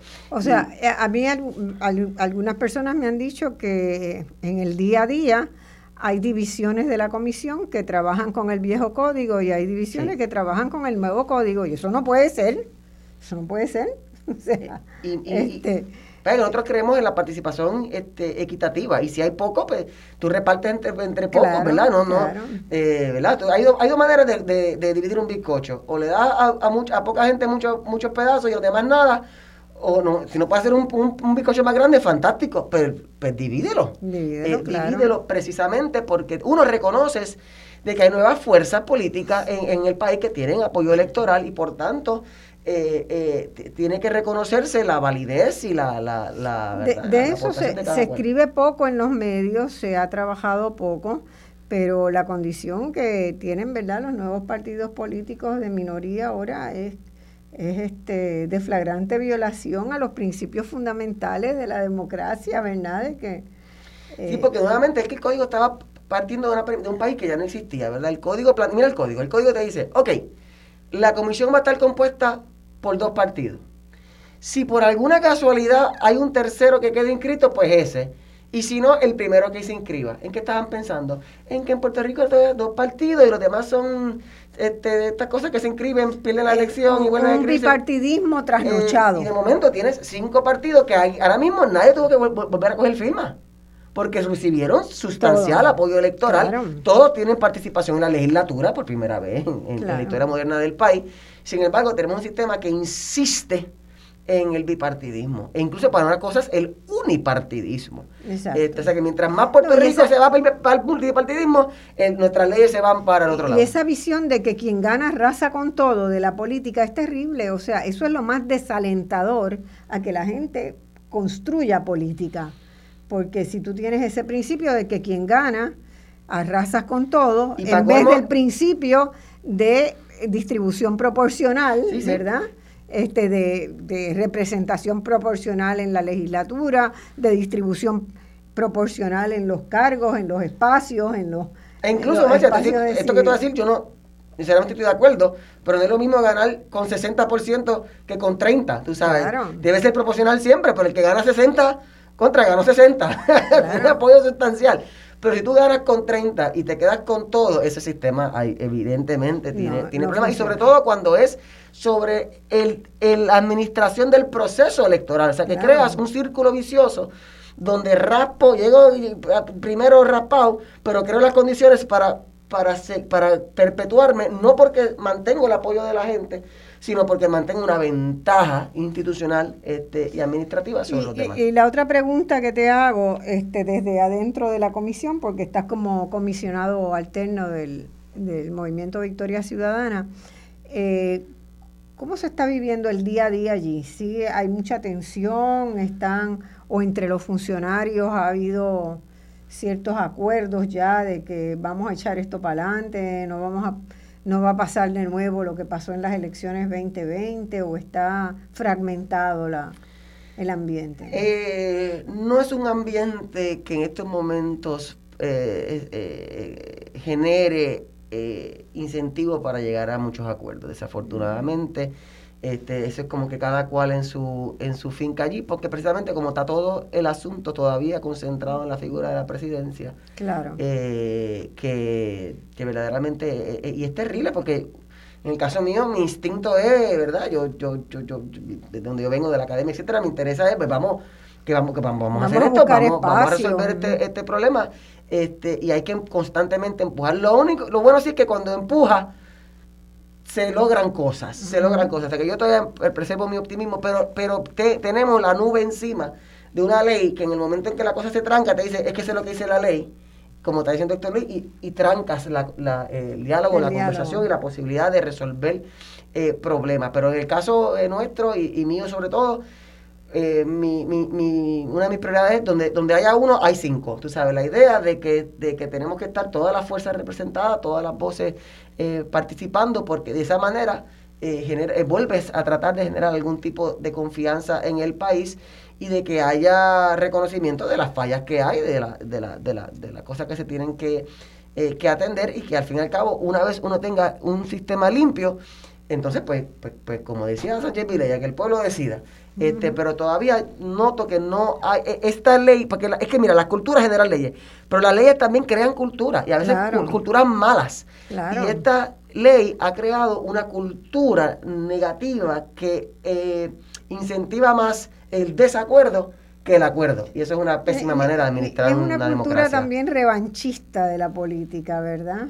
Este, yo perdí, te voy a hacer imposible eh, tu periodo de gestión. Eh, eh, o sea, se contamina de elementos tan negativos el proceso político electoral cuando de asfixiarte, de, de, asfixiarte, quitarte la, alfombra debajo de los pies, de boicotearte en todas las iniciativas buenas que puedas que puedas tener. Entonces tenemos una obligación bien grande, no solamente de hacer un nuevo código electoral que recupere la confianza, sino también de promover una cultura de participación política democrática alta y, y, vigente para que... Y producto de reconocimiento de que tú eres un partido, tienes un apoyo importante del país, yo soy otro, tengo un apoyo importante del país, todos vivimos en la isla, o sea que tenemos... Y, de, eh, y, de ese, y del choque de ideas a lo mejor salen cosas mejores para Puerto Rico. ¿verdad? Tengamos esa, esa visión. Bueno, Jorge, ya tenemos que ir a cerrar este ciclo. Te agradezco un montón tu participación hoy y espero que se puedan normalizar las nóminas en la comisión y que puedan seguir haciendo el trabajo que para el cual este, han estado han sido designados y que bueno y como ciudadana agradecer la iniciativa de, de haber participado como amigo de la corte en un caso importante para el futuro de Puerto Rico. Eh, los otros partidos no se interesaron en participar como amigos de la corte, no. Yo, yo no, yo a mí me sorprendió, a mí, me sorprendió. Yo pensaba que no era tan tan eh, eh, original o creativo de, de, nuestra parte presentar a un amigo y me parece que era lo más lógico, lo más natural. Eh, no sé por qué no lo habrán hecho. Yo sé que en nuestro caso, este, desde que se presentó el proyecto en el 2019, se hizo ese señalamiento de inconstitucionalidad. Y cuando uno hace una denuncia, uno tiene que, ser consecuente. Eh, eh, ejecutarla. Este, y, y, sobre todo, bueno, en el caso mío, ¿verdad? Que yo soy profesor de Derecho Constitucional, pues también era una tentación difícil eh, de esquivar, pero sobre todo, más que una cuestión puramente académica, de que es que esto era, esto era, esto era problemático, esto era algo serio, ¿sabes? La concentración de poder nunca es buena, nunca es buena. Eh, y, si queremos tener una discusión como país de que queremos un sistema parlamentario, un sistema de cinco poderes, y, es fantástico, que así sea, pero que sea producto de una deliberación eh, eh, ciudadana y democrática y no es producto de un interés de a, nombre de un beneficio a corto plazo, tú estás dispuesto eh, a, erosionar la confiabilidad del país en, su, en sus instituciones y en su capacidad de gobernarse democráticamente. Bueno, te agradezco un montón. Vamos a una pausa y volvemos con voz alternativa en breve segundo. Gracias, Jorge, por estar acá. Gracias. Siempre, siempre es un placer tenerte aquí.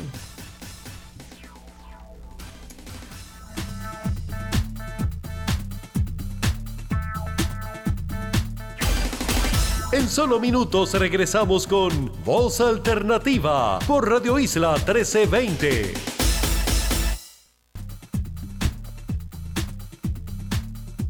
Volvemos con este programa de Voz Alternativa de hoy, donde hemos estuvimos discutiendo eh, la sentencia del Tribunal Supremo de Puerto Rico, una sentencia muy importante para el futuro de la democracia porque reitera separación de poderes en el país y eso es fundamental a los procesos democráticos.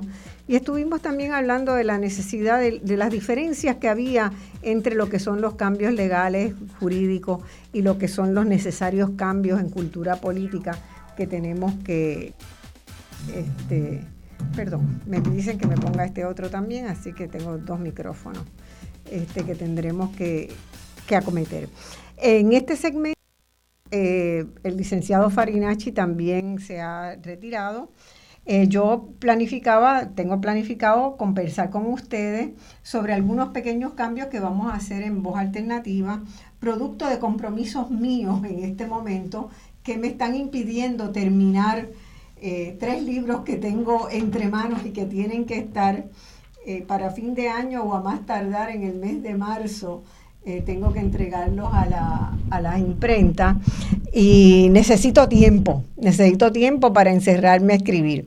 Así que he tomado la decisión de consultar, ¿verdad?, con muchas personas y con un equipo que ha estado con, conmigo acompañando, sugiriendo temas durante bastante tiempo. Ya llevamos casi cinco años, en marzo cumplimos cinco años de este programa. Entonces he decidido que yo voy a moderar el programa dos veces al mes, alternadamente, ¿verdad? Eh, uno y viene otra persona, otro yo y viene otra persona. Y que en este periodo he invitado a dos organizaciones que considero muy importantes en Puerto Rico, que son Vamos, un proyecto que busca trabajar con las organizaciones de base puertorriqueña, creando una red importante de, de personas que están trabajando para la transformación de Puerto Rico, para una transformación hacia mayor equidad, hacia mayor justicia, hacia el mejoramiento de las comunidades y hacia una mejor distribución del bienestar en Puerto Rico que este, desde Vamos se asuma la responsabilidad por producir un programa eh, al mes. Y ese programa pues estaría siendo moderado por Liliana Coto, la doctora Liliana Coto, que estuvo con ustedes la semana pasada sustituyéndome porque a mí me dio una, por primera vez en la vida me dio una influenza, este, el virus de la influenza y es un virus fuerte virus fuerte que en mi caso pues me había puesto la vacuna de la influenza, no me atacó tanto como este, sé de, de otras experiencias. Aún así, la semana pasada estaba tosiendo cada dos minutos y no, no podía hacer el programa. Creo que tengo en línea a Liliana Coto y después vamos a estar hablando con Cecil Blondet, que es la otra persona a quien hemos invitado para encargarse de producir el contenido y de moderar eh, otro programa al mes que eh, Cecil Blondet es la directora ejecutiva de Espacios Abiertos, una institución que ha estado trabajando, que han venido en varias ocasiones, como también gente de Vamos, han estado en este, participando en este programa, porque trabajan con los temas de transparencia gubernamental en varias iniciativas. Tienen un equipo que trabaja sobre la deuda pública y el próximo programa del domingo siguiente va a estar a cargo de Cecil con su equipo, que van a estar monitoreando. Esta es una semana crucial en el debate de la deuda pública. Mañana es la vista de la juez Taylor Swain y a lo largo de la semana pues va a haber muchas novedades este, de esas negociaciones. Y y el programa del domingo que viene, pues ella lo, va a hacer. Al subsiguiente domingo yo vuelvo y después vuelve Liliana Coto. Creo que tenemos a Liliana Coto en línea. Liliana, buenos días. Buenos días, saludos Marcia, y aquí celebrando que estés ya completamente recuperada y aquí con nosotros. Eh, un saludo muy grande para la radioaudiencia de Voz Alternativa. Bueno, Liliana, entonces, Vamos a estar con ustedes eh, en tres semanas, ¿verdad? Tres semanas, sí. Y luego, sucesivamente, como lo hemos hablado, eh, una vez cada mes hasta el mes de marzo, que entonces se celebran eh, los cinco años del programa. Exactamente, en marzo celebramos los cinco años del programa. Liliana, ¿y qué temas piensan ustedes tocar? Vamos a, compartir, a darle un, un este un chinchín a la audiencia.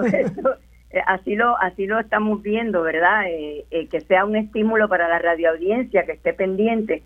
Queremos continuar con el tema que trabajamos de manera global en el, en el programa anterior, que se llamó Construcción de Soberanía desde las Bases Comunitarias.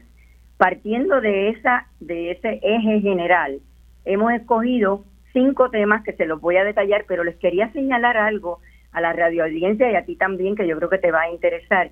Hemos tratado de escoger sobre el tema que ven, estén presentes representantes de una organización nacional que trabaja sobre el tema, representantes de una organización especializada en investigación sobre el tema y representantes de colectivos eh, de la sociedad civil que practican ese tema. De manera que entonces haya una ¿verdad? Una diversidad de acercamientos al mismo asunto. Buenísimo. Comenzamos con, con la primera, el, el, primer tema que hemos escogido. Ah, y además se me quedaba, y representantes de los círculos de Vamos.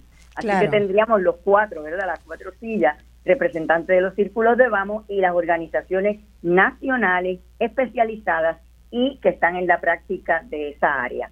Eh, empezamos con soberanía alimentaria, que tendremos pues el círculo de Vamos, la Organización Boricua de Agricultura Ecológica, el Instituto de Investigación y Acción para la Agroecología y el colectivo agroecológico Guayquia. Muy bien. La próxima, el próximo mes, tendremos el tema de la economía social y solidaria. Y ahí tendremos los representantes de Vamos, la Red de Economía Social y Solidaria, Consulcom y Fidecop. Buenísimo.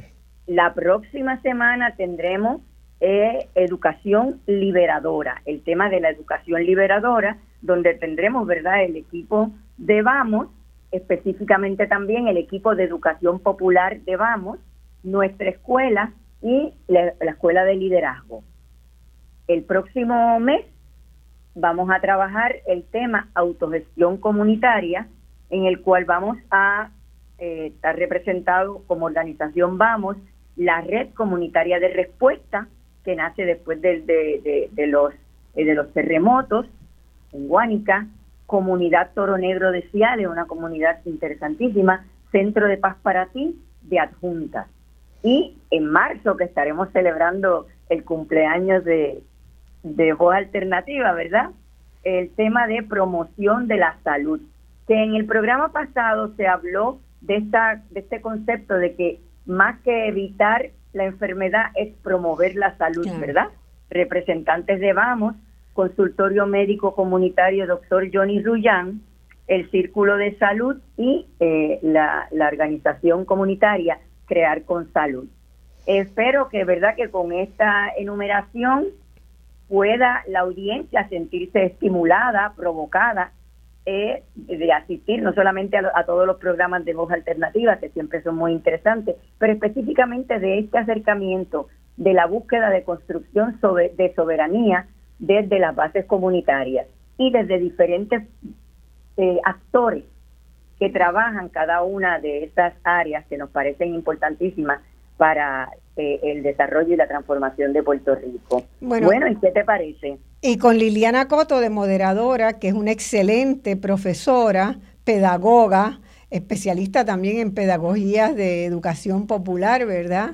Que tiene esa capacidad de, transitar varios mundos, de, de, agarrar la investigación y traducirla para que todo el mundo pueda eh, beneficiarse, ¿verdad? De los hallazgos de los trabajos de investigación y que puedan incorporarlos a la vida cotidiana, que la generar una cultura proclive a apropiarse del conocimiento. Así que Viviana, eh, Liliana, estoy segura que va a ser un, un gran, un gran eh, paquete de programa y te agradezco infinitamente. La, este, audiencia se va a interesar mucho. También quería señalar que como yo soy estudiosa de movimientos sociales, también ver cómo estas cosas van creando un espíritu de movimiento para, ¿verdad?, empujar estos procesos en nuestro país. Exactamente, exactamente. Bueno, ya saben, a Liliana van a esperarla. Eh, ¿Cuál es el primer programa que ustedes hacen? es el a principios de, del mes que viene. De noviembre. De noviembre. A principios de noviembre. El primer domingo de noviembre le toca, les toca a, este, a Vamos y con la conducción de la doctora Liliana Coto. Liliana, un abrazo bien grande. Gracias por ese esfuerzo. Yo sé lo que es producir los programas, cuesta mucho, es mucho trabajo producir contenido, pero es un gran placer hacerlo, ¿verdad? Sabiendo que la gente aprecia lo que se, lo que se ha hecho. Fíjate, ahí tienes toda la razón, es un gran placer luego recibir eh, el entusiasmo de la gente. Exactamente. Bueno, y te agradezco y voy a tratar de conseguir a Cecil Blondet, que la tenemos también por teléfono, pero le adelanto a nuestro a nuestra audiencia que vamos a tener, después de conversar con Cecil, vamos a tener unos minutos para preguntas, que puedan hacer también sus preguntas, tanto sobre la parte de la discusión electoral que hemos tenido hasta ahora, como de esta nueva propuesta de voz alternativa que vamos a iniciar próximamente. Vamos con Cecil, por favor. Hola, Cecil. Saludos, Marcia. Bueno, querida, encantada en estar contigo unos minutos. Sé que andas fuera fuera de San Juan, ¿por dónde es que andas? ¿En el sureste? Sí, yo tengo la dicha de haber heredado una casa de mi abuelo en Patillas, que es una belleza, y no solamente es una belleza el espacio aquí, sino la comunidad, y estoy enamorada de, ese lugar en, en Guardarraya, en el sector Recio. Ah, Guardarraya es muy lindo, sí, claro, conozco bien Qué bueno, bueno, pues que disfruten el, día o el fin de semana si se quedan este, este más tiempo. Eh, pero Cecilia esta semana va a estar caliente para Cecil porque eh, Cecil y su equipo, ¿verdad? Porque van a tener que tener toda la atención puesta en lo que va a estar pasando en la sala de la, de la juez Swain Taylor esta semana. ¿Qué podemos esperar, Cecil? Bueno, primero que todo, quiero agradecer la confianza ¿no? y esa invitación que nos has hecho a colaborar en la moderación de algunos de estos programas. Eh, me encanta la posibilidad de unirme a la voz también de, Liliana, así que esperamos que el próximo domingo, cuando nosotros estemos a cargo de llenar estos zapatos que son bastante difíciles de llenar los tuyos, bueno, pues que veamos un análisis sobre lo que pasa esta semana con el tema del plan de ajuste de la deuda, eh, que no solamente va a estar a nivel de la West Wayne, sino también a nivel de la Asamblea Legislativa y del Ejecutivo. Claro. sí, porque están los ahora tiene que hacerse el acuerdo del acuerdo del acuerdo, ¿no? Bueno, esos son uno de los planteamientos que tenemos que ver.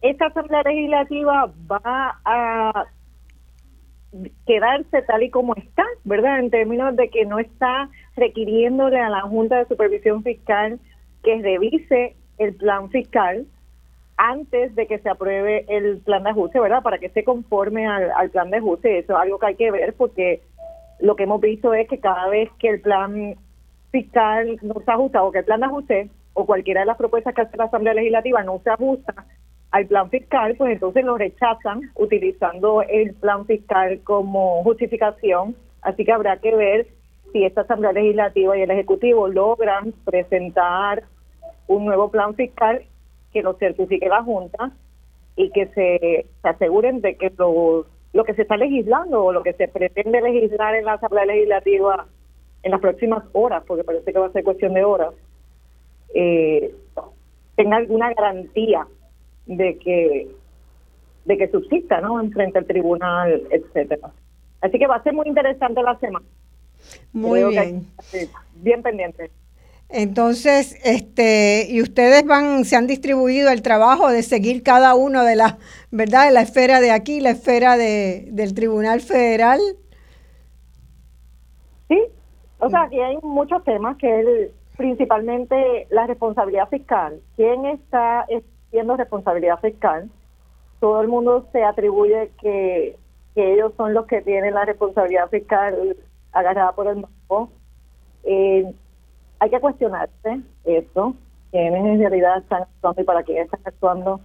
Y eso es parte de lo que tenemos que ver en la semana y esperamos que en los próximos programas nosotros también poder aportar eh, con los temas de gobernanza y de participación, rendición de cuentas y sobre todo el tema de transparencia. Una de las cosas que hemos visto es que no tenemos acceso a la información que ha producido o que custodia la Junta de Supervisión Fiscal para nosotros poder tener un panorama completo sobre, sobre las decisiones que se están tomando y que van a amarrar al pueblo de Puerto Rico por los próximos 30 o 40 años. Pues muy bien. Bueno, lo esperaré con, lo escucharé con mucha ilusión pero sabiendo que ustedes van a hacer un trabajo extraordinario de producción de contenido y de, y de seguir, ¿verdad?, las normas que en, que en este programa hemos seguido, de, de, que se discute con ponderación, con vehemencia muchas veces, pero con ponderación y responsabilidad social. Así que te agradezco un montón, Cecil, porque no sabes lo que significa para mí poder ganar un poco de tiempo para terminar esos libros que voy a comentar ahora. Un abrazo grande y disfruta Patilla. Igualmente. Nos vemos. No sé si tenemos llamadas del público, no hay llamadas del público todavía. Pueden hacer sus llamadas por 787-292-1703, 04 o 1705. Yo mientras tanto voy a aprovechar estos minutitos que tengo para contarles qué es lo que estoy trabajando, qué es lo que estoy haciendo. Bueno, en primer lugar tengo, estoy terminando un libro que se llama temporera, eh, preliminarmente, digamos, que es sobre Puerto Rico en emergencia, ¿verdad? Estoy tomando siete contextos donde considero que Puerto Rico está en una crisis profunda. Se analiza esa, esa crisis, es un libro eh, que en buena medida también se ha nutrido de las discusiones que hemos tenido acá en Voz Alternativa y en investigaciones que yo he venido haciendo desde hace mucho tiempo. Pero la idea no es meramente dar cuenta de la magnitud de la crisis, sino también pensar una estrategia de encarar esos problemas con soluciones sinérgicas, con soluciones que de, de, una, de una medida, de una política que se tome, ¿verdad? De una decisión que se tome, se puedan impactar diversas áreas para poner en marcha este, una solución coherente, sistémica, que pueda ayudarnos a superar esos problemas. Este, eh, esas siete crisis, pues las voy a estar analizando.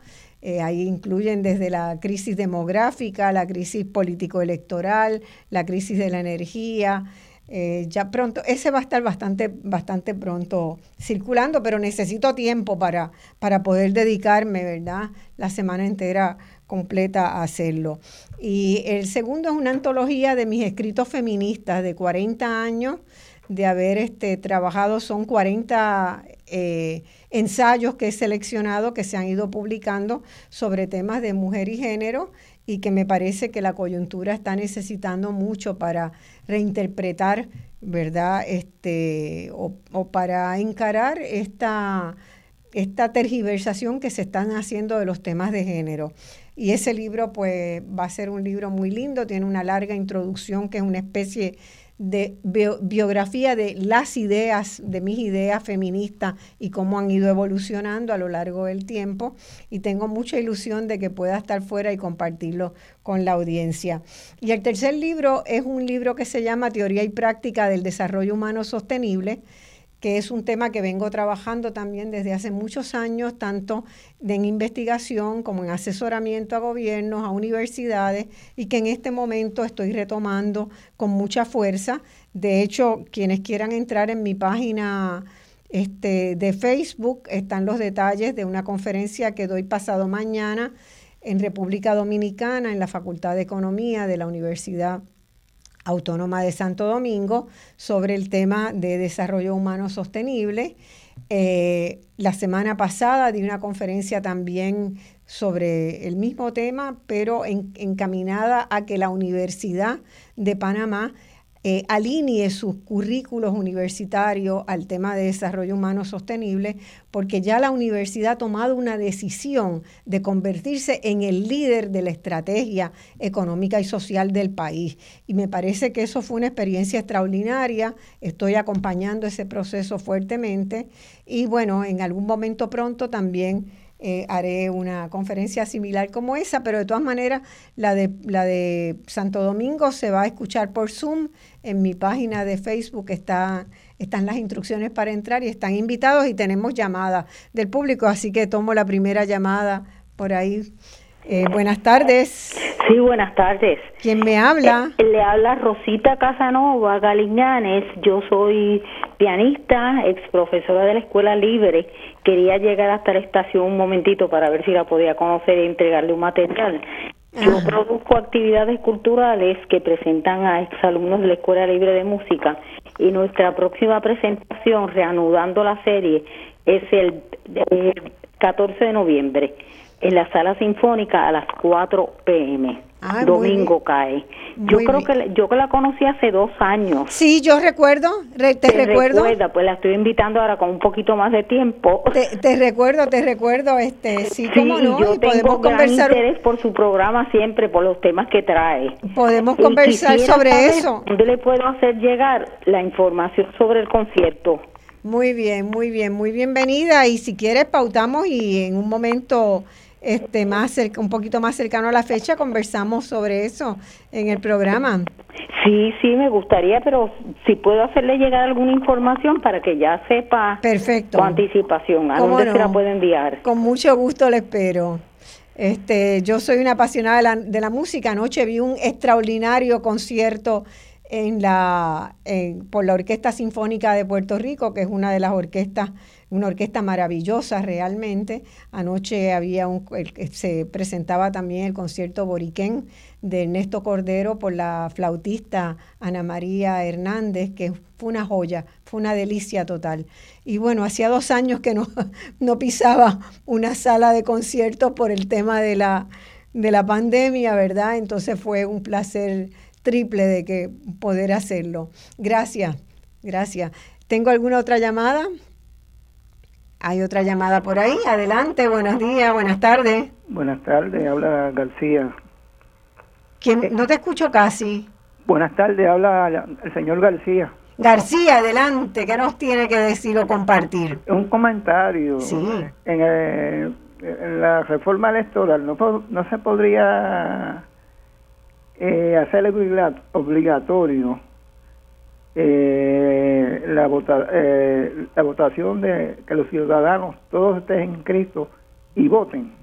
bueno, creo que eso pasa en Brasil. Yo no sé si hasta dónde. Eh, hay muchos países, no sé, no sé si decir la mayoría de los países, porque a la verdad son más de, más de 200 países en el mundo y no he hecho el estudio completo, pero hay una gran cantidad de países y en América Latina muchos de los países, eh, usted vota con su, con su, con una libreta eh, que es la libreta que identifica, ¿verdad?, a todas las personas con, con un con un número equivalente podría ser al seguro social, ¿verdad?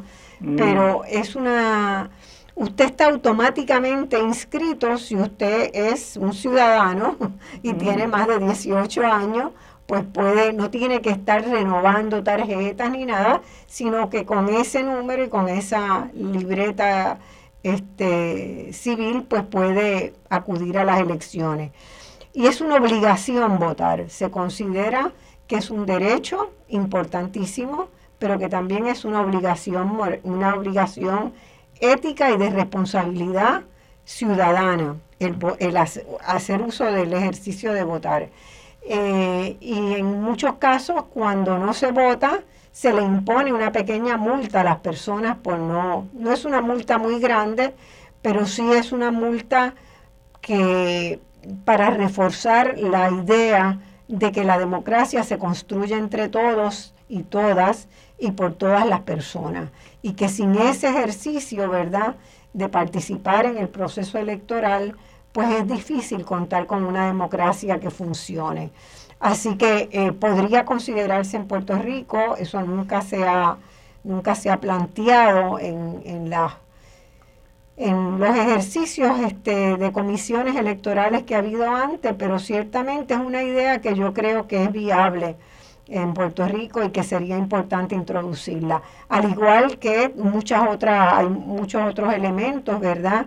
Las leyes de Puerto Rico prohíben hacer alianzas, las leyes de Puerto Rico no contemplan la representación proporcional, es decir, cada partido que gana debería tener X, el mismo por ciento de votos que sacó, que la representación legislativa sea en el mismo por ciento.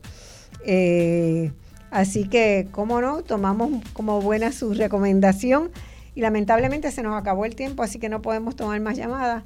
Eh, yo vuelvo dentro de dos semanas, pero la semana que viene no se pierdan a Cecil Blondet, que va a hacer el mejor análisis del tema de lo que ha pasado y lo que pasará en el transcurso de esta semana con la negociación de la deuda.